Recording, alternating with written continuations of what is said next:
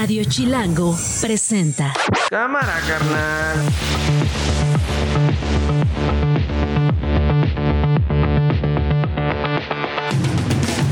Miércoles 6 de diciembre, soy Nacho Lozano y esto no es un noticiero.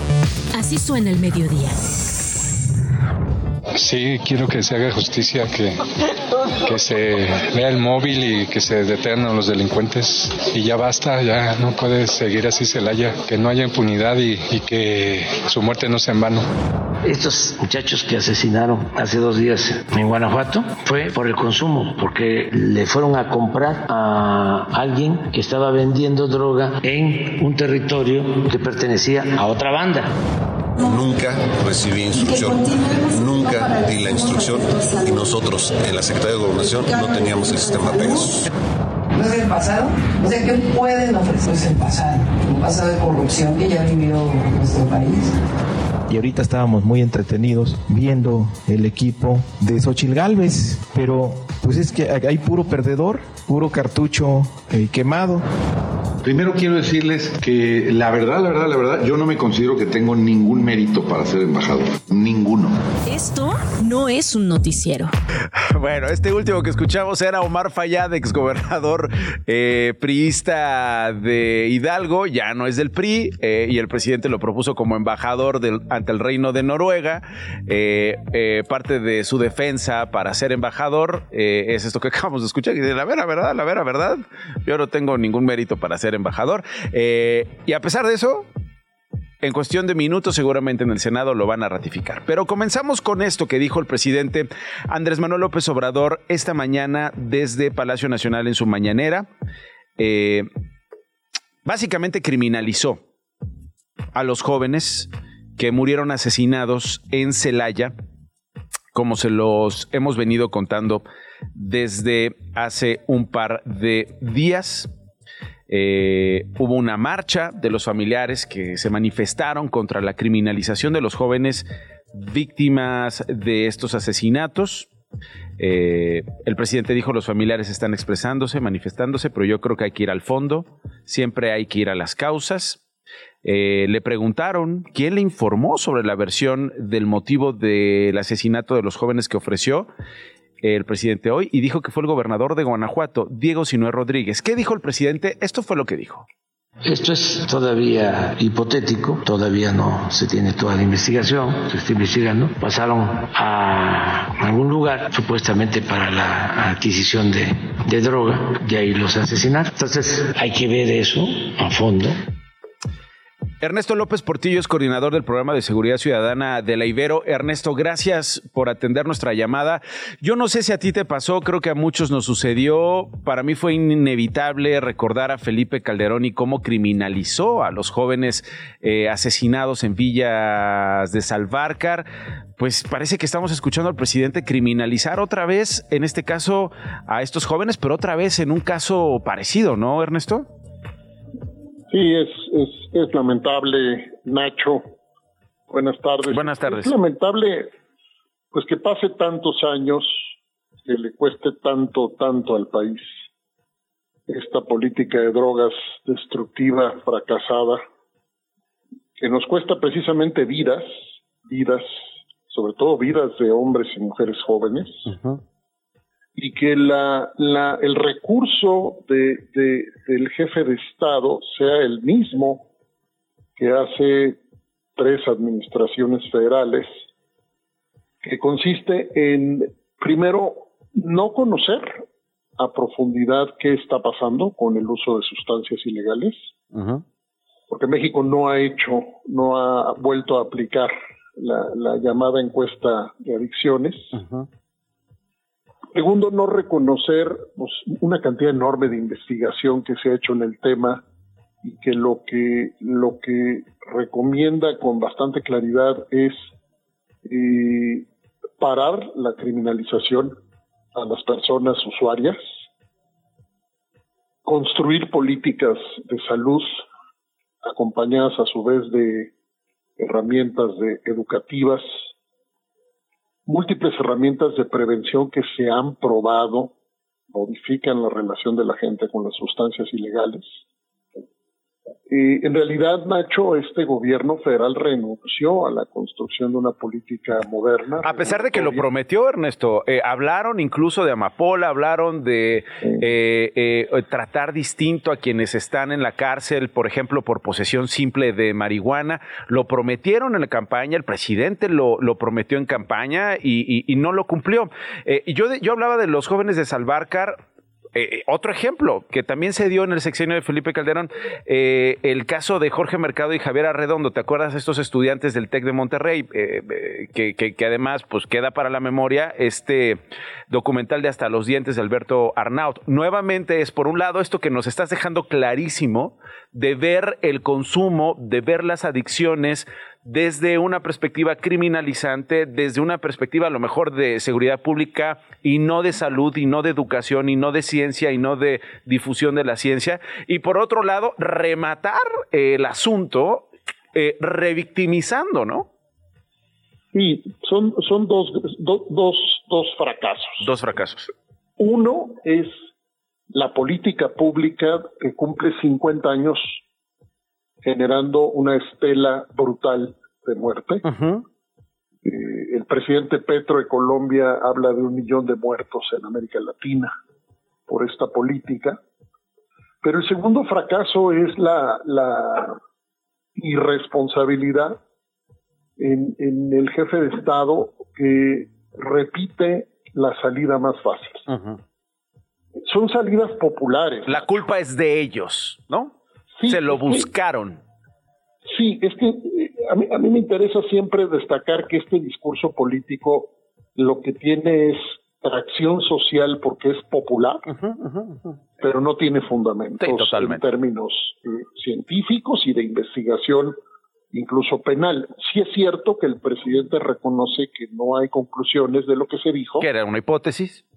Sí, pero por supuesto sugiere que el problema que provoca estas muertes son las drogas o el uso de ellas, generando entonces pues la misma narrativa que hace que esta política se, se prolongue en el tiempo. Yo no me quiero imaginar lo que sintieron los padres de estos jóvenes al escuchar la mañanera de hoy y al presidente referirse de eh, eh, eh, referirse a ellos en estos términos. Ernesto, te agradezco mucho. Quería quería escuchar tu opinión y te agradezco la claridad. Sí, Nacho, muchas gracias. Buenas tardes. Ernesto López Portillo es coordinador del programa de seguridad ciudadana de la Ibero, más sobre, sobre asuntos de política. Eh, después de casi seis años del escándalo de espionaje en la administración del presidente Enrique Peña Nieto con este software de Pegasos, el lunes comenzó el juicio emprendido por la Fiscalía General de la República. Eh, se habla de que Omar García Harfuch no sería considerado como parte de los que estarían declarando en medio de este caso. Un testigo protegido, aquí se los conté también, eh, lo llaman Zeus, hizo revelaciones importantes, dio una lista con más de 1500 eh, registros, no la dio, la vio. Eh, dice que él observó estos registros que incluían personas espiadas, políticos, empresarios y por supuesto periodistas y activistas. Destacaba el ingeniero Carlos Slimelú, el empresario Germán Larrea, periodistas como Carmen Aristegui, Héctor de Mauleón y el propio Genaro Villamil. Según este testigo, Zeus, el espionaje comenzó desde septiembre de 2015 y las cámaras, los micrófonos se dirigieron inmediatamente al Senado y buscaron a Miguel Ángel Osorio Chong, que fue el secretario de gobernación del presidente Enrique Peña Nieto. ¿Qué dijo Osorio Chong acerca de este espionaje y particularmente de lo que señala este testigo protegido Zeus? Lo dijo así.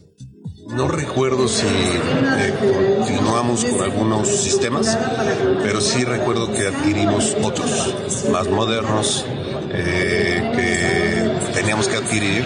La verdad es que fortalecimos nuestros sistemas de inteligencia del CISEN, de la Policía Federal, y sí recuerdo la adquisición. Algunos otros sistemas eran multianuales y por supuesto que se tenían que eh, pagar. Ese es un problemón, ¿no? apostarle a la memoria de los políticos, apostarle a la memoria de los exfuncionarios públicos, sobre todo después de estos escándalos. Apostarle a, oiga, ¿usted se acuerda cuando en realidad debería existir rendición de cuentas, documentos, claridad acerca de qué programas, qué elementos para la inteligencia, como ellos lo llaman cuando están en el gobierno, o espionaje cuando están en la oposición, compraron, a quién, para qué, cómo los utilizaron y cuándo. Entonces, como no hay registros, como no hay transparencia, como no hay rendición de cuentas, porque se pretexta la seguridad nacional, lo que tenemos es tratar de recordarle a los exfuncionarios públicos que algo pasó hace años y entonces los exfuncionarios públicos tratan de hacer memoria a ver de qué se acuerdan. Obviamente, esto parece indicar que se hizo de la vista, de la vista gorda, que la Virgen le habla. Él dice, yo no ordené, yo no firmé, yo no pedí vigilar gente.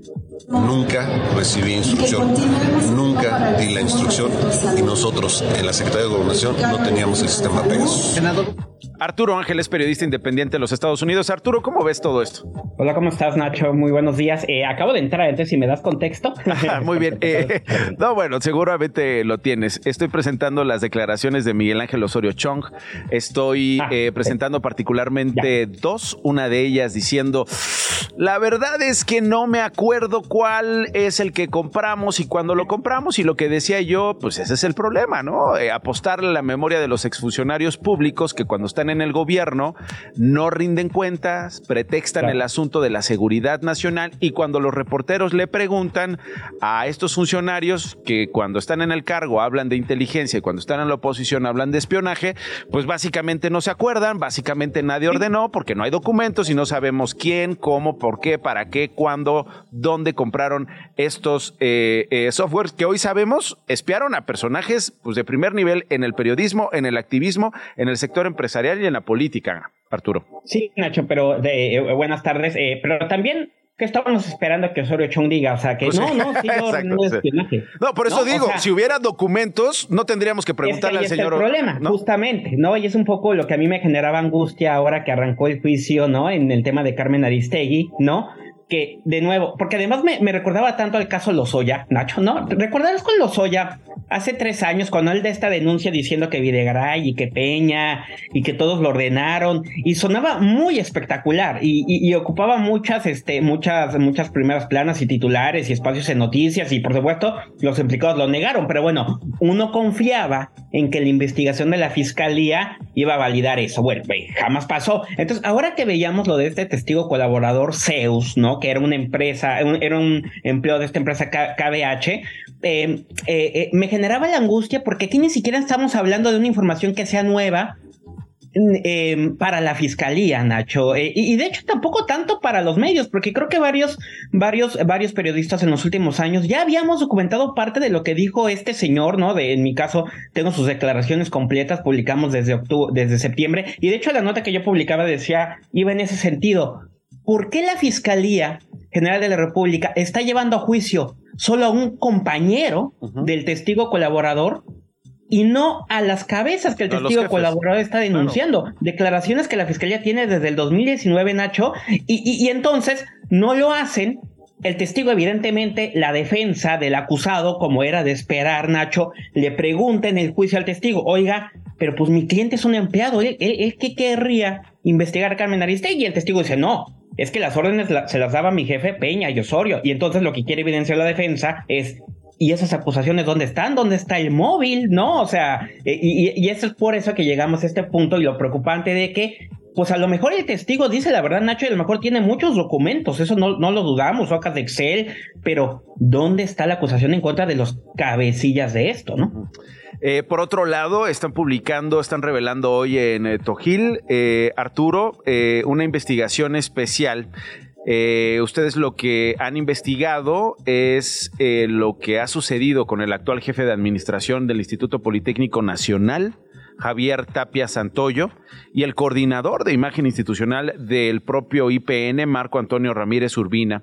Estarían vinculados con una red de empresas irregulares, Arturo, fantasmas, que ya ha recibido y triangulado incluso 3.300 millones de pesos del erario provenientes de contratos desde el sector salud y con instancias eh, como las Fuerzas Armadas. Sí, una, una, sorpresa, la verdad, para, para mal que nos llevamos en esta investigación con esto que acabas de mencionar, Nacho, porque lo que nosotros queríamos inicialmente en Tojil era recuperar ¿qué había pasado con esta empresa que se llama Interacción Biomédica? Que en el 2019 hubo trabajos muy importantes de impunidad cero de mexicanos contra la corrupción diciendo, oigan, existe una empresa que se llama Interacción Biomédica que durante años ha recibido un montón de dinero y qué sorpresa, es una empresa fantasma.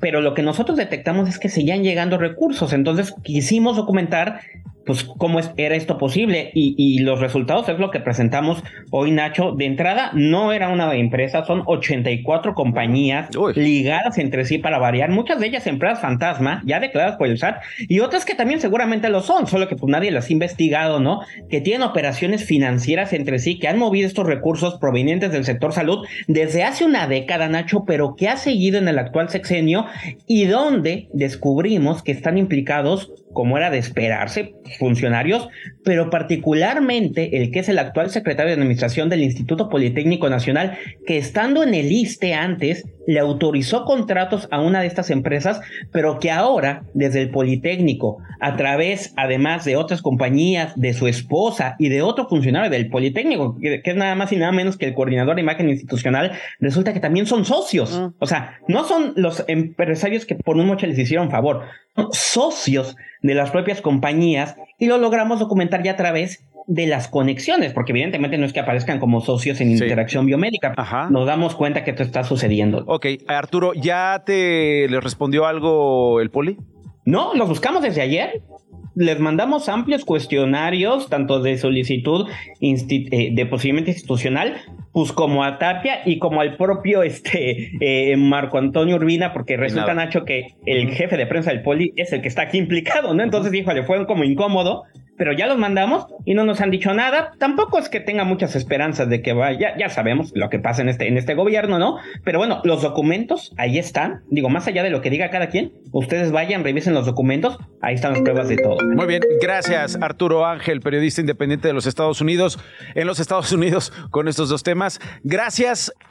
El álbum con Joana Pirot.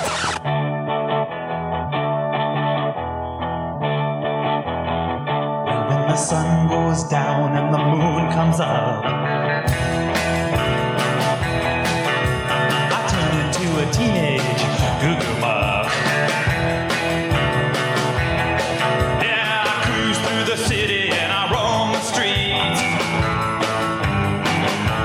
Como todos los miércoles en la cabina de Radio Chilango. ¿Cómo estás, Joana? Muy bien, ¿y tú?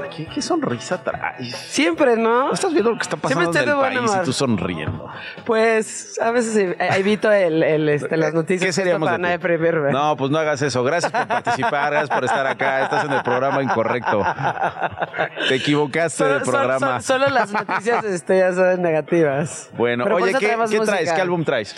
Mira, hoy te traigo un punk te voy a justificar por qué traemos un poco de 1981, pero eh, por ahí 1972 alguien en Sacramento, un hombre iba en su coche manejando y de repente vio una chava así como que ya sabes, pidiendo aventón, la subió a su a su coche, empezaron a ser amigos. Dos semanas después se toparon en una escuela de arte y chamanismo en donde los dos habían, se habían inscrito para ese, este, para ese curso. Ah, y los dos se dieron cuenta que amaban el rock, el, el rock and roll, les gustaban las películas de terror, etc. Se enamoraron, fueron pareja y hicieron una gran banda que eventualmente conoceríamos como The Cramps que ahorita está tomando muchísimo revuelo porque cuando Tim Burton hizo la serie de Wednesday, la nueva de, ya sabes, este, hay una escena muy emblemática en donde Jenna Ortega, en su personaje de Wednesday, está bailando esta canción que es Google Muck, que es este, originalmente del Psychedelic Jungle de 1981. Y pues bueno, The Cramps fue una banda muy, muy importante en el rock y en el punk.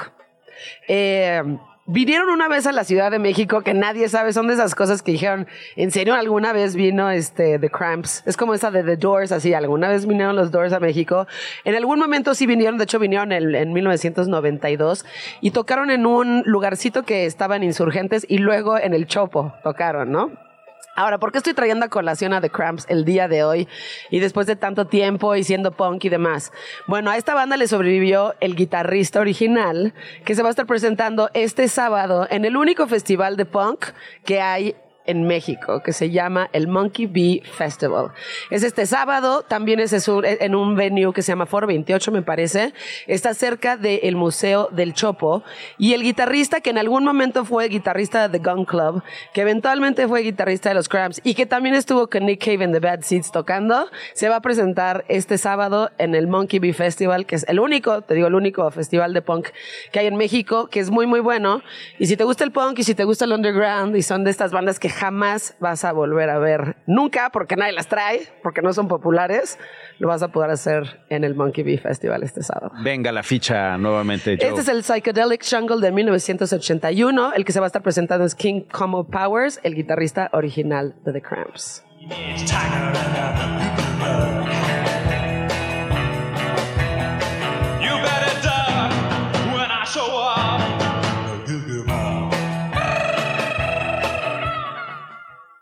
Esto no es un noticiero. John, aprovecho que, que estás acá. Viste el caso de Cristian Carranza, ¿no? Este joven que quemaron, le quemaron las piernas, le quemaron los genitales en eh, la escuela Sedva, allá en Texcoco, en el Estado de México. Hospitalizado 17 días. Mientras estábamos al aire el día de ayer, eh, nuestro colega Rodolfo Dorantes estaba fuera del hospital Rubén Leñero. Nos avisó, Nacho, está saliendo, está siendo dado de alta Cristian Carranza en este instante y nos enlazamos con él. Supimos que Cristian ayer se fue a la villa, se fue a la Basílica de Guadalupe para agradecer a la Virgen eh, haber sobrevivido. Dice que la pasó muy mal, que sufría mucho. Su padre eh, nos contó también que en los últimos días estaba muy, muy deprimido. Eh, y lo único que quería era unas enchiladas verdes de su mamá y comer No. pizza. Cristian nos recibió hoy en la mañana en su casa y esto es parte de la conversación que tuve con él acerca de qué fue lo que ocurrió ese día. Pues estábamos en clase, estaban así, como todos los sábados normal. El maestro estaba calificando los cuadernos. Yo estaba sentado cuando uno de ellos este, se acercó a echarme gasolina en el pantalón. Y ya fue cuando yo me di cuenta, yo quería ir para el baño para pues, limpiarme la gasolina. Y uno de ellos sacó el encendedor de su mochila y dijo hay que prenderlo. Y pues me prendió y, y ya no. Yo estaba desesperado cuando vi el fuego en mis piernas. Le pregunté también eh, qué sentía al ver nuevamente a su familia en su casa, qué sintió cuando fue a visitar a la Virgen y qué es lo que más extrañaba. No, pues ya, ya extrañaba mi cama, estaba en mi casa. Dime que, que ya te cocinaron las enchiladas que querías de tu mamá. No, pues apenas yo creo hoy me hacen mis Ah. enchiladas, porque ayer comí pizza y eso. Bueno, pues ahí está. La verdad es que es un chavo que eh, conmovió al país entero, ¿no? Claro. Un chavo que eh, pues, le desea suerte a sus agresores, que sí quiere que haya justicia, pero pues eh, muy tierno, la verdad. O sea, la impresión que me quedó es alguien muy tierno, eh, que se sorprendió, lo buleaban porque estaba en una escuela de mecánica y era el único de, las de la clase que no tenía moto. Claro. Entonces decía, Sí. oye, pues yo no tengo moto porque no me alcanza. Y Claro. entonces lo buleaban, lo violentaban. Cristian dijo que ya no volverá a estudiar mecánica de motos, que incluso ese era uno de los motivos por, lo, por los que sus compañeros eh, lo molestaban, tal como se los estoy diciendo yo. Sí, me decían que, que porque yo no tenía moto, que cuando, para cuando me iban a comprar mis papás mi moto, y pues así, cosas así me decían, que, que yo no tenía moto, que no sé ni por qué arreglaba motos si tenía. ¿Y tú qué sentías? ¿Qué pensabas cuando atravesabas este bullying y esta violencia en tu escuela, Cris? Pues feo, porque yo no llegaba y le decía a mi papá que cuando me iba a comprar mi moto. Y esto opinaba esta mañana, tres semanas después de lo que le pasó sobre sus agresores. Sí, pues solo espero que se haga justicia y pues, que pase lo que tenga que pasar, la verdad. No les deseo el mal, pero pues tienen que pagar lo que hicieron. ¿Qué les dices si los tuvieras enfrente a quien te echó gasolina encima, a quien te prendió fuego? ¿Qué les dices? Que no, pues no saben el dolor que le causaron a mi familia. Y que pues lo que dije, que, que les vaya bien, la verdad que ojalá y se arrepientan de lo que me hicieron, porque pues no estuvo bien. Sí, muy conmovedora la, la conversación en la mañana. Sí, no sé si se ha normalizado mucho como este tipo de crueldad entre la gente muy joven. No sé si ahora por los medios de comunicación, el internet, los videos, se han visto más y como que eh, tenemos posibilidad de verlo más. Eh, pero se ha normalizado muchísimo la crueldad entre gente súper, súper joven y el bullying, pero ya a un nivel muy violento. de ¿no? culto, de compartirlo en redes, en WhatsApp. ¿Ya viste cómo lo golpearon? ¿Ya viste cómo Y ade- atropellaron al perro? ¿Ya viste cómo le Y echaron un estarlo montón? viendo y estarlo filmando o grabando con tu teléfono y no interviniendo para nada. Joana Pirot, gracias. Gracias a ti, Nachito. Nos escuchamos la próxima semana y recuerden que ahí está el playlist con todas las canciones que traemos aquí. Estás escuchando Esto no es un noticiero con Nacho Lozano. Las noticias de una. Thank you. Una de la tarde con 28 minutos. eh, Gloria Hernández en Fan Corto, precisamente, con lo más relevante hasta ahora. Glo, ¿cómo estás? Muy bien, con un poquito de frío, calentándome las manos. ¿Cómo te fue en la Pero, mañana? Ay, híjole, bien. Tomé, fíjate, un ecobici al Metrobús y helada la cara. Así es que a todos los ciclistas que agarran la ecobici o cualquier medio de transporte frío en la mañana, pues váyanse abrigaditos Oye, de la cara. Y, un, y, un, y una invitación, un llamado, una exigencia, una... Ya párenle. No sé, es que ya no sé cómo plantearlo, Glo. De quienes van en sus coches, quienes manejan camiones, transporte público, vehículos pesados, digamos, Sí. y no respetan a los ciclistas. Y es horrible, es de verdad espantoso. Yo he querido animarme cada vez, digamos, unas cuadras más. Ese es Pero como mi propósito. Pero me da miedo y veo aquí a mis colegas quienes llegan en bici. Creo que de todos los que estamos en Radio Chilango, quizás solo son dos, fíjate. Sí. Y los entiendo porque no es nada sencillo. Dos, dos que usan la bicicleta. Sí, de tantos que somos aquí, dos y por ahí, este, también detrás de las cámaras usan un, este, uno de estos como, este, que vas parado y van rapidísimo. Un patín. El scooter. Un scooter. Es- exacto. patín del diablo, dice Jorge Gutiérrez Chabot. Pero pues es igual, entonces Pues un pues sí, un diablo. llamado. Estaría buenísimo luego tener algo, algo por ahí. Es que si sintieran el miedo que pasan los ciclistas cuando un camión ¿no? va al ladito Al de ladito. ti a centímetros en una ciudad donde no necesariamente hay siempre ciclovías y donde no necesariamente se respeta esta convivencia entre un auto y una bicicleta y donde en el pavimento hay todo el tiempo baches. Exacto. Te puedes caer, tienes que volantear, ¿no? No te dan, eh, no te ceden el carril porque como, ¿por qué le voy a ceder el carril a una maldita bicicleta si yo traigo mi tráiler, si yo vengo en mi coche, si traigo mi troca y te dejan pasar la bicicleta? Eh, hoy atropellaron a un joven en Gustavo Amadero, hemos visto muchos casos, eh, sí de ciclistas también imprudentes, sí de motociclistas también imprudentes, pero en general de un abuso, ¿no? De el, el camión, el automóvil que traes y cómo lo voy a emplear para asustarte y para decirte, yo soy el dueño de esta avenida. Exacto, y es como el poder, como dices, el empoderamiento del automovilista y de los que traen camiones ya ni se diga. A veces hay que voltear hasta para arriba para cruzar una calle, te lo digo con todo conocimiento de causa. ¿Por Yo que qué soy para arriba? Pues porque no sabes si algo te va a caer por arriba, por abajo, los baches, como bien dices, Ah, por un lado los camiones y Sí, por el sí. otro quien se pasa el alto. Es tremendo. Bueno, pero estás bien y todo en orden, así que cuéntanos qué está pasando en el Senado ahorita. Una maravilla, una escena bien mexicana la de hoy en la Cámara Alta. México Mágico, como parte de su comparecencia para ser ratificado como embajador de México en Noruega, el exgobernador Omar Fayad negó que su nombramiento sea un intercambio de favores por apoyar a Morena y Hidalgo. Ajá. También le preguntaron sobre sus méritos para desempeñar el encargo y dijo esto. A ver. Y primero quiero decirles que la verdad, la verdad, la verdad, yo no me considero que tengo ningún mérito para ser embajador. Ninguno. Gracias que me los han visto y a quien me los vea, pero en, en lo personal creo que tengo experiencia porque he trabajado muchos años y he estado muchos años en el servicio público. No, pues yo, yo, la verdad no los tengo. Agradezco a quien me los vea, agradezco a quien me los chulee, agradezco a quien me los aplauda, pero pues no es por dárselos a desear, pero no los tengo. Más sin en cambio, dado que no los tengo, pues denme el cargo, ¿no? Exacto. Porque pues estaría bien chingón vivir en Noruega. Exacto, ¿no? Y pues ya está con un pie allá, yo creo. ¿eh? No, bueno, ya en cualquier momento lo ratifican allá en el Senado. Este Morena estaría apoyando a este Morena y sus aliados, PT, ¿no? Eh, Verde, los que hay anden pepenando de otros grupos parlamentarios que no faltan, ¿no? Ahí están los, eh, los que fueron de su generación también gobernadores, este Rubiel Ávila, que fue gobernador del Estado de México, este propio Osorio Chong, que tiene buena relación con él y que seguramente van a decir, ándale, vete a Noruega para cuando yo me vaya con mi familia y necesite un favor, pues nos trates VIP. Claro, ya tienen allá casa en Noruega. Siempre he dicho, lo mejor es haber sido gobernador. Ya después lo que viene es puro oro, neta. Y que te trate bien Morena. Exactamente. ¿no? Entonces yo nada más eh, me quiero imaginar cómo van a estar eh, las presentaciones de sus credenciales, de sus cartas credenciales ante el Reino de Noruega. ¿Cómo le van a explicar al reino, cómo le va a explicar el nuevo embajador propuesto por el gobierno mexicano si todo sale como se planea?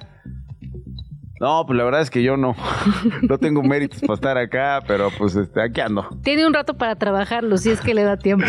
No, reina, yo no sé si me los vea, pero no los tengo, ¿no? Ah, pues qué chido. Bueno, más sobre el Senado, ¿no? Sí, la senadora de Movimiento Ciudadano, Patricia Mercado, descartó, bueno, se descartó como aspirante a la presidencia luego de que se bajara de la contienda Samuel García. En sus redes sociales reiteró que su ruta será seguir en el Congreso de la Unión, donde ha dado buenos resultados de la mano de la sociedad civil y la academia. La Suprema Corte de Justicia admitió a trámite el recurso de revisión de la Fiscalía General de la República contra el amparo que un tribunal concedió en octubre a Mario Aburto y que echó abajo la sentencia de 45 años de prisión que se le impuso por el asesinato de Luis Donaldo Colosio. También en la Suprema Corte, a través del ministro Javier Laines, concedió la suspensión de la extinción de 13 de los 14 fideicomisos del Poder Judicial, derivada de una reforma a la legislación secundaria aprobada por el Congreso. Esos 15 mil millones de pesos no podrán por ahora irse para los damnificados del huracán Otis ni para otro fin. La revista Time dio a conocer esta mañana a la persona del año. La cantante estadounidense Taylor Swift se llevó la portada. Como dice la publicación, los logros de Swift como artista son tan numerosos que contarlos parece casi fuera de lugar y yo en lo personal les recomiendo que vean el documental Miss Americana. Si no lo han visto, por si no les gusta Taylor Swift, ahí les va a quedar muy claro cuáles son todos estos logros y por qué el mérito y este reconocimiento. Esto no es un noticiero.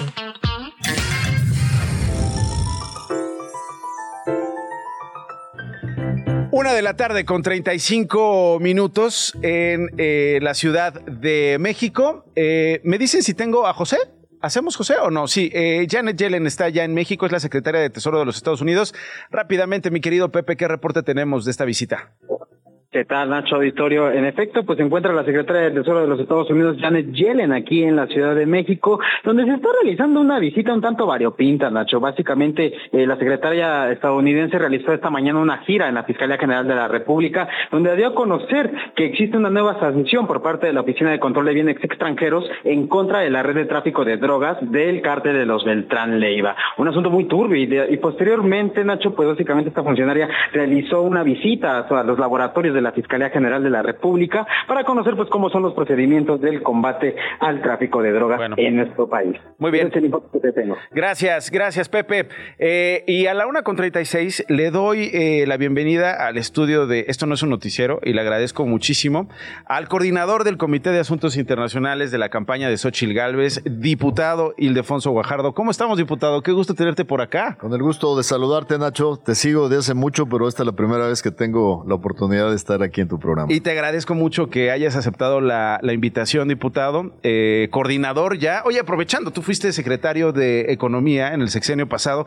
Está aquí la secretaria del Tesoro, Janet Yellen. Aprovecho para preguntarte, ¿qué, ¿qué pasa en estas visitas? ¿Qué sucede cuando alguien como ella llega a nuestro país?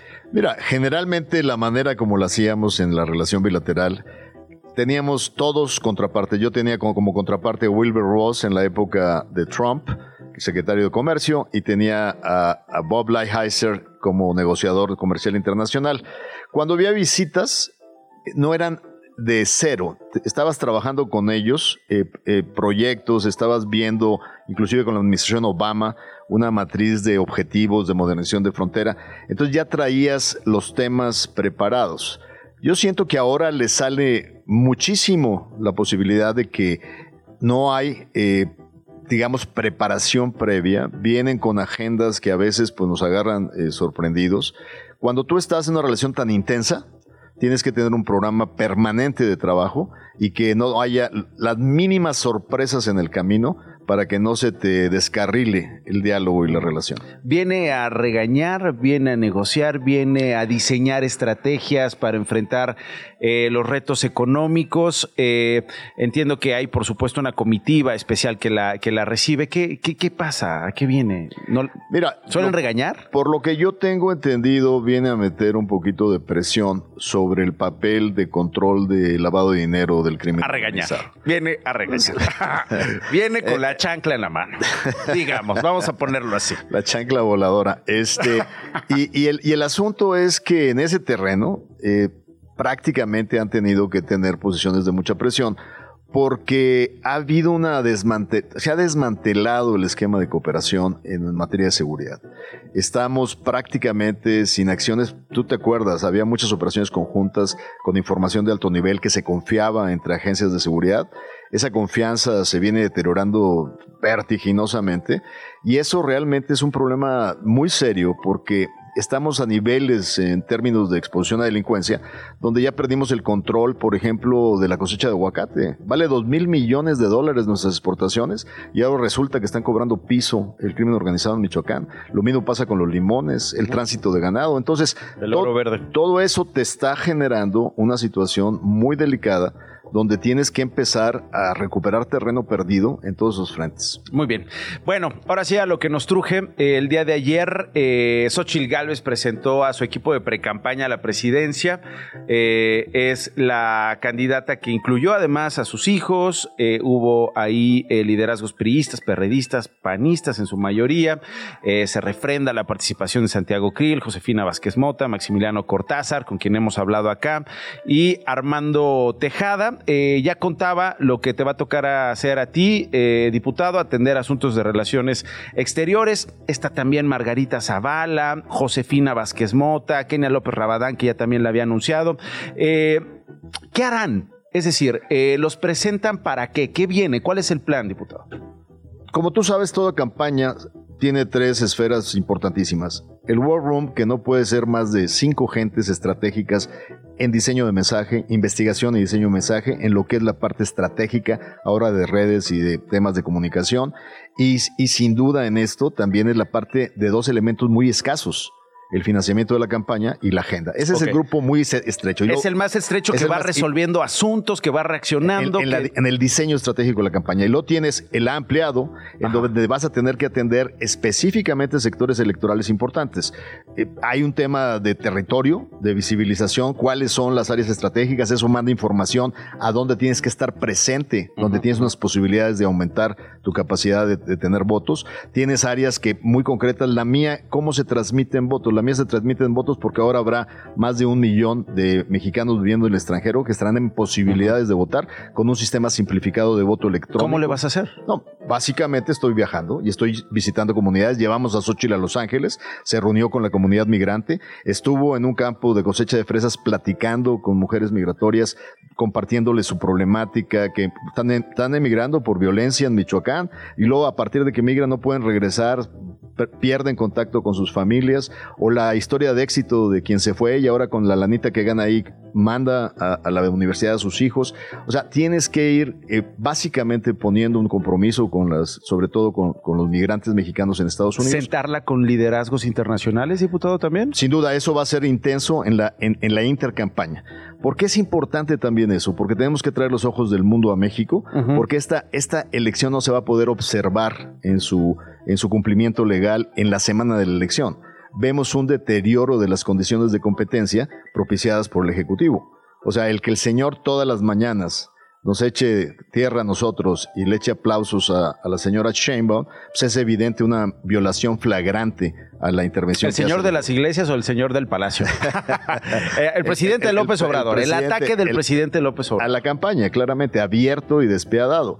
Claro que en eso, pues eso tiene efecto a veces boomerang, ¿no? Porque a, a veces tiene el resultado contraproducente. Pero, eso sí, o sea, cuando la Suprema Corte determina una acción que era ilegal y, y condujo que el Congreso de Nuevo León sí tenía el derecho de definirle al sucesor, ahora resulta que arremeten contra la Suprema Corte de Justicia. A ver, tú eres bueno para, pa- pa- para esto, o sea, como para poner en claro, eh, a lo mejor con adjetivos, con una descripción concreta, eh, lo que te voy a pedir. ¿Cómo describirías el perfil de los que atienden la convocatoria para esta pre-campaña? Eh, ya viste lo que dijo Mario Delgado, ya viste lo que dijo Claudia Sheinbaum, ahorita te voy a preguntar tu opinión acerca de lo que respondieron. Tú, Ildefonso Guajardo, ¿co- ¿qué perfil, cómo describirías a esos perfiles? Yo te diría que en muchos de los casos es de la gente que ha dado mejores resultados dentro de sus responsabilidades, dentro de sus partidos políticos. En mi caso, o sea, yo cerré el, más arriesgado, la más arriesgada renegociación de un tratado de libre comercio. Eso y mi posicionamiento frente a Europa me da un posicionamiento internacional donde mi trabajo es traer los ojos del mundo a México para observar esta elección de manera cercana. Enrique de la Madrid.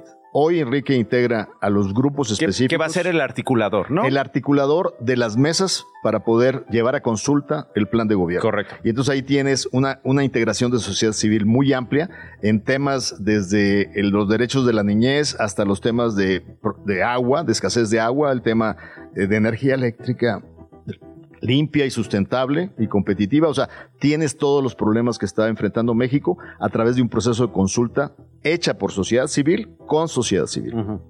Entonces, esto de tratar de encasillar el grupo de operación diaria de la campaña con que son, digamos, eh, los, los políticos de siempre, creo que hay que verlo en su contexto integral de una campaña. Esto es importante porque yo no vi rostros nuevos, diputado. Si tú ves en la presentación de hoy, bueno, ahí estaba, no es, no es un rostro nuevo, pero eso No me digas Jesús Ortega. No, Alejandra. Ahí estaba Alejandra Rubén Moreira. Latapí. La- Ahí estaba Rubén Moreira. Latapí, Alejandra Oye, Latapí. eh, qué, qué- qué- qué buen tuit el de Rubén Moreira. ¿eh? Qué buen. Lo viste, obviamente. Hay días Ob- que uno obvia- no anda para obvia- mamá y este es uno de ellos. Y se volvió tendencia. Yo dije, ay, a ver qué sube el diputado camino a la presentación. Hubiera subido algo del estilo, ¿no? ¿O No, no, lo, lo importante es. eh, No me digas que Rubén- ¿cuál fue, el, cuál, cuál fue el origen? ¿Cuál fue el origen? Del, del Sí, no, ya, no, no, no nos metamos allá con el asunto. Oye, oye, no, pero déjame decirte, a ver, Caras tú nuevas. podrás- no, no, pero, pero no es un tema también, es un tema de la participación de la sociedad, pero es un, también un tema de participación de la experiencia.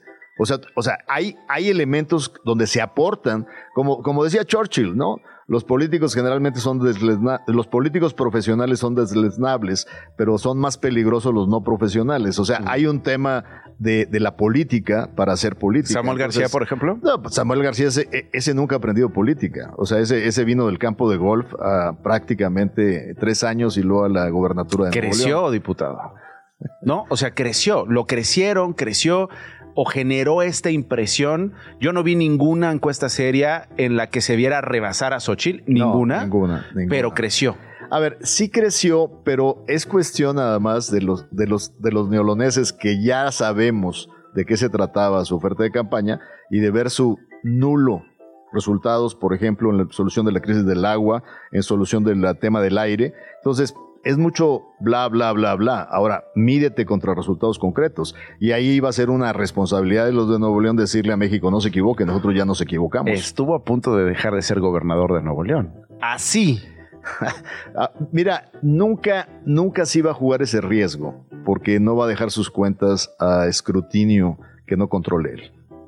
O sea, dices tú, si le revisan las cuentas, ¿estaría en la cárcel?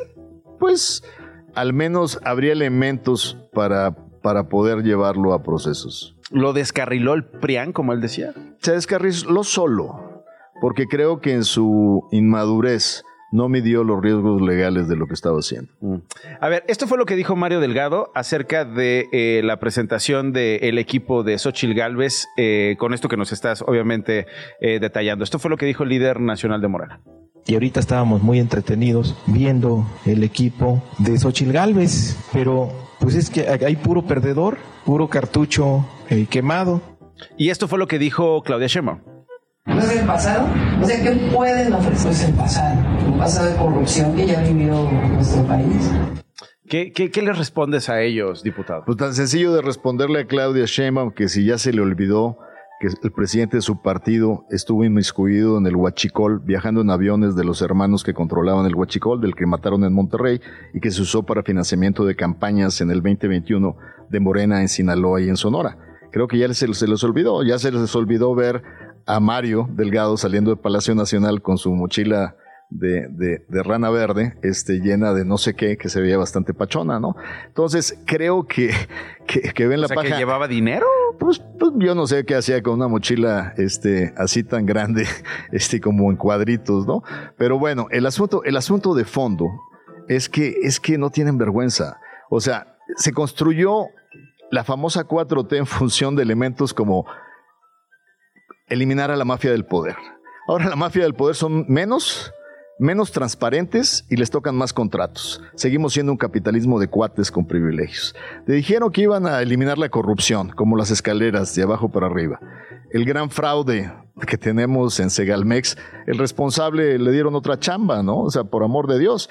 Y a la que hizo una refinería que costó tres veces más y que tuvo contratos de familiares, le dieron como premio la candidatura a Veracruz. Entonces, por amor de Dios, o sea, la gente piensa, la gente tiene dos dedos de cerebro o más, y con eso les da suficiente para ver la, la vacilada que es este famosa cuarta transformación. Hablando de vaciladas y de cambios en la trayectoria de varias personas, Omar Fayad eh, defendió su, la propuesta como embajador ante el Reino de Noruega, diciendo, yo la verdad no, no tengo méritos para...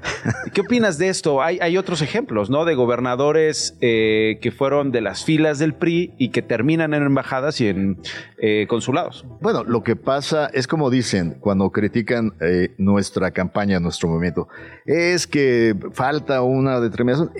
En la campaña de la 4T, en la campaña de Morena, es muy fácil, porque hay un solo señor que define cuál es la estrategia, él decide si va Omar Harfuch o no va, él decide cómo se hace la campaña. El presidente López Obrador. El presidente López Obrador. Y el presidente López Obrador también tiene un expediente, pues dicen, es que allá todos ya se arreglaron, ya se sumaron con Claudia, pues cómo no, pues con el expediente que le tiene el presidente a Marcelo Ebrard, pues es muy fácil arreglarlo. ¿Le O sea, tiene un expediente a Marcelo Ebrard? Pues yo creo que sí, porque han sido muy eficientes en el uso de la persecución de la justicia con fines políticos para amedrentar a la oposición y para también alinear a los que se les desalineen. Entonces, ¿de qué sería el expediente de Marcelo Ebrard? Pues, eh, ¿te acuerdas cuando estuvo ausente de México por más de un año? ¿En pico? Francia, en Pues sí. California? En- pues creo que te- había un tema ahí con unas cuentas del metro, ¿no? Y de unos errores garrafales que costaron Línea 12. muchísimo de O sea, responsabilidad de Marcelo Ebrard en la línea 12. Así es. Y, y yo creo que tampoco Mario Delgado se escapa de esa responsabilidad porque él era el secretario de Finanzas en ese momento. En la administración de Marcelo, Marcelo Ebrard. Ebrard. Bueno, ¿cómo ves a, cómo ves a Xochitl? Yo ve, a mí me tocó acompañarla en el viaje a California y yo no había tenido la oportunidad de estar con ella 48 horas seguidas. Me, primero me sorprendió. ¿Cómo es? Es- ¿Cómo son? Yo te diría a decir cagadina. No, no, no. En, en Monterrey decimos, no, en Monterrey tenemos la expresión que decimos a, a toda madre. Es a toda madre. Es una gente sumamente directa, con, con una gran transparencia. Es una gente que lo que lo que presenta es lo que es, o sea, no hay dobles fondos, no hay... Y en ese sentido, a mí me sorprendió mucho. Llegué a medianoche a Los Ángeles, ella llegó en otro avión, y habíamos hecho una respuesta a una columnista financiero de una serie de preguntas económicas, y me lo pasaron a mí para hacer mis propuestas. Y me sorprendió que a medianoche me sonó mi celular, era Xochitl preguntándome, oye, vi tus respuestas, coincido en esta y en esta. Y en alguna específica me dice, ahí dijiste tú que avanzar en la integración en América del Norte de libre comercio a la unión aduanera, que eso implicaría tener, soltar nuestra política comercial y que fuera una única, eh, que no estás de acuerdo. Digo, mira, Xochitl, no estoy de acuerdo porque ella decía, pues como que es avanzar en la integración. Le digo, mira, si eso nos llevaría a una Unión Europea con moneda única, con libre tránsito de personas, claro que iría en esa ruta. Pero hacer una unión aduanera perdiendo el control de nuestra política comercial significaría que ahorita le estuviéramos poniendo 25% de aranceles a los chinos, porque es lo que tienen los O sea, norteamericanos. ¿te sorprendió que esté informada? ¿Te sorprendió No, no, que tenga una sor- perspectiva? y- y me- no, y cuando le hice ese comentario, porque ella no coincidía, entendió mi razonamiento de por qué Ah, no. Y en dos segundos, eh, eh, o sea, te, te resumo. Es una gente que sus temas, y que son muchos en materia de energía, en materia de agua, en materia de ciudades, los conoce muy a fondo. Tiene una claridad de pues, su posicionamiento muy pragmático entre la posición de México en el mundo. O sea, su teoría de las dos brújulas, una brújula de libertades, derechos y democracia, que esa te, automáticamente te, te hace aliado de los países que defienden esos derechos y que de alguna manera rechazas a los dictadores y rechazas. Y la otra brújula, que es tenemos 3.000 kilómetros de frontera con nuestros socios más importantes y tenemos que aprovechar para el bien de los mexicanos esa integración. Las encuestas, eh, Ildefonso. Eh, Has visto las que se han publicado, las serias. Eh, Reforma dice hay un estancamiento con Xochitl. Eh, hubo otras esta, esta semana que fueron publicadas. Este episodio del prompter. eh, ¿qué- cómo, cómo ves eso? ¿Te preocupa? Como Jorge Castañeda dice, ¿es Houston, we have a problem? ¿O qué? Mira, en primer lugar yo te diría que sin duda el arranque de una campaña cuando tienes que trabajar en función de una coalición representa retos de organización. Pero yo creo que esos retos de organización, con el carácter que ella tiene, lo- los está alineando de acuerdo a, a- a su propio... ¿Ella manda? Ella manda en lo suyo, sin duda. Trata de atender lo que es atendible, porque finalmente ya viste la propia encuesta, cada partido tiene su peso. Entonces no nos podemos dar el lujo de Y no... sus intereses. No, no, no. ver, También. es un equilibrio. Pues, Aquí, aquí, Digo, ya- mira, Nacho. Legítimos. Aquí están alineados. Ok. Están alineados porque yo te diría así: los partidos van sin duda también por sus escaños y por sus curules. Pero afortunadamente, para tener más poder en las cámaras, el mejor, la mejor receta es tener a la más competitiva de las candidatas para avanzar en lo legislativo. Entonces, a nadie le conviene no tener a la mejor candidata en la mesa. Es la mejor candidata. la- la Sin mejor. duda. Va a crecer. Sin duda, sin duda. Y te lo aseguro por lo siguiente. Este, esta competencia se va a cerrar a dos. El voto útil siempre existe y además es más difícil crear un producto que no hay a cuando sí tienes el producto, hacerle la mejor mercadotecnia posible. Y entonces, en ese sentido, yo estoy totalmente confiado de que al cierre de este año vamos a estar en una super campaña competitiva donde, donde va a quedar claro. Y además va a haber mucho contraste. Tú sabes que cuando fuimos a, a Los Ángeles hicimos 15 entrevistas en todos los medios televisivos de la raza hispana. Fue el equipo de, Cla- de Sheinbaum a pedir igualdad de trato y todo el mundo le dijeron de aquí en Estados Unidos damos igualdad de trato, pidieron acceso a todos, pero les dieron un papelito, estas son las preguntas que queremos que le hagan a la señora Sheinbaum. Pues le contestaron, "Ah, pues no aceptamos nosotros preguntas, cada quien va a preguntar lo que O sea, quiera. tú dices, pa- para, para eh, arranque de año va a estar arriba. No solo eso, sino que es cuando el contraste de Se dos candidatas se va a ver. Se va a ver, el contraste se va a ver. Bueno, ahí lo escuchamos, una entrevista larga con el coordinador del Comité de Asuntos Internacionales de la campaña de Xochitl Galvez, el diputado Ildefonso Guajardo. Diputado, gracias. Gracias por la invitación. Gracias por venir, gracias a ti. Eh, nos vamos, se quedan en Radio Chilango. Hasta mañana. Esto fue Esto no es un noticiero con Nacho Lozano, una producción de Radio Chilango. Escucha un nuevo episodio de lunes a viernes en tu plataforma de podcast favorita. Radio Chilango, la radio que... Viene, viene, ¿eh?